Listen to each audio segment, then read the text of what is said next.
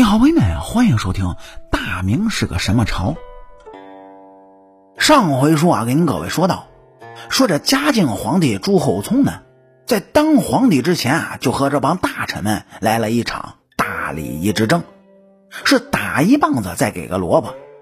说这不满二十岁的朱厚熜啊，有如此的政治手段。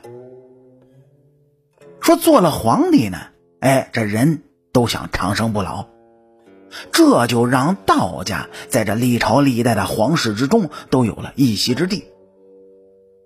但是像朱厚熜这样修仙问道的，历史上他就没有第二个。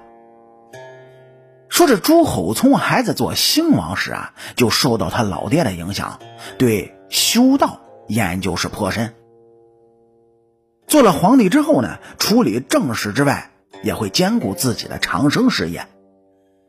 但是让朱厚熜彻底沉迷于修道，以至于废弃朝政二十几年都不上朝的，是一件宫廷的刺杀事件——人因宫变。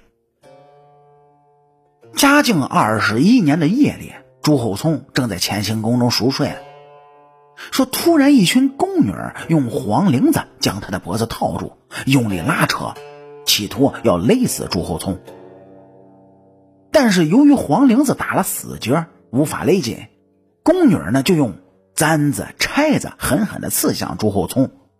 幸亏这方皇后及时赶到，救下朱厚熜，史称人因宫变。那么您各位可能问了，宫女们她们为什么要行刺皇帝呢？哎，说来这还和嘉靖的修道有关。原来朱厚熜听信道士。认为用未婚女子的精血加入丹药之中，制成红铅，有利于长生。于是这宫中呢是强制采取了宫女精血，导致很多宫女受伤身亡。而且修道中的朱厚熜有时候神志不清，喜怒无常，经常的杖毙宫女。宫女们忍无可忍，才策划了此次的事件。说这人因宫变对朱厚熜的影响巨大，他变得是心灰意冷，认为自己大难不死，一定是有神仙在保护他，自此是更加的迷恋修道。他认为乾清宫以及整个的皇宫都对自己不利，次日呢便搬到了西苑，改名为万寿宫。说这里呢曾经是燕王朱棣的府邸。朱厚熜认为是百神呵护，自此啊一直在此地是潜心的修道，直到驾崩呢都没有再回紫禁城里。说这朱厚熜修道已经疯狂到什么程度了呢？这原来啊京城之内只有天坛，敬万神。这朱厚熜呢又下令按照八卦的方位修建了日坛、月坛、地坛，分别来祭祀各路的神仙。同时邀请各地道士入京斋教，大修道观，把京城彻底就变成了他修行的道场。他还给自己取了三个道名：凌霄上清统、雷元阳庙、飞玄真君。九天红教普济生灵、掌阴阳功过大道、死人子集仙翁、杨真人元虚玄应开化。伏魔中小帝君，太上大罗天仙总长五雷大真人玄都境万寿帝君。这宫内的嫔妃宫女呢，都配发了道袍，一起为他的长生事业是添砖加瓦。修道如此疯狂，嘉靖哪还有时间处理朝政呢？有时直接闭关大半个月，纵使这天塌下来。也不让打扰。逐渐的，这文武百官之内，只有这内阁首辅严嵩能够偶尔得以召见。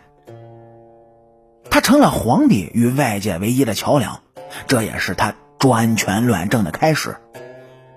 从人因宫变发生的嘉靖二十一年开始，到驾崩时嘉靖四十五年，足足二十四年，朱厚熜就是这样一直在修仙问道。所以有很多人认为，明朝灭亡始于嘉靖，万历呢只不过是添了把火。那么嘉靖后期大明朝已经腐烂到何种程度了呢？说嘉靖二十七年，蒙古俺答汗率军进攻大同，总兵张达和副总兵林春战死，宣大总兵邱鸾竟然派人给安达汗送去了大量的金银，恳求他不要进攻大同，去骚扰其他的地方。安达汗是拿钱办事绕过大同，从古北口进入京畿。明军不敢出击，任由蒙古人在通州市安营扎寨。随后，纵兵在顺义、怀柔等地是烧杀抢掠，整整的八天。在得到朝廷通共的允诺之后，方才撤了兵。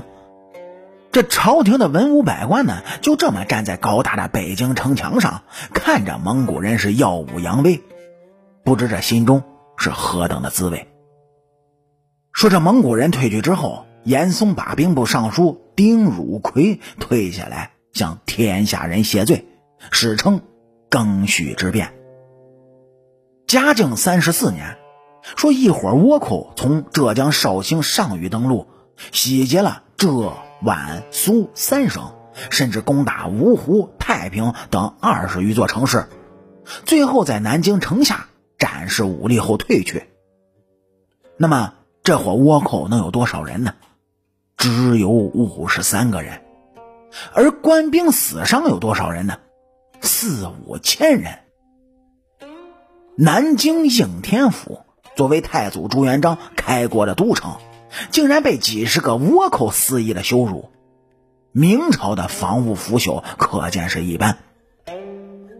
后来戚继光剿倭，看到地方驻军的战斗力都头大，他不得已啊，在当地是重新招募军事训练，这才锻造出了戚家军。否则靠原来那帮人平定倭寇，无异于是天方夜谭。这借着毛主席对朱厚熜的评价，炼丹修道，昏庸老朽，做了四十几年天下，就是不办事儿。嘉靖四十五年，这户部主事海瑞上了治安书，痛斥了嘉靖修道，群臣误国，一句“嘉靖者，言家家皆敬而无采用也”。是彻底就扒掉了朱厚熜君臣的底裤，也为荒唐的嘉靖盖棺定了论。好了，感谢您各位在收听故事的同时呢，能够帮主播点赞、评论、转发和订阅。大明是个什么朝？下期咱们接着聊。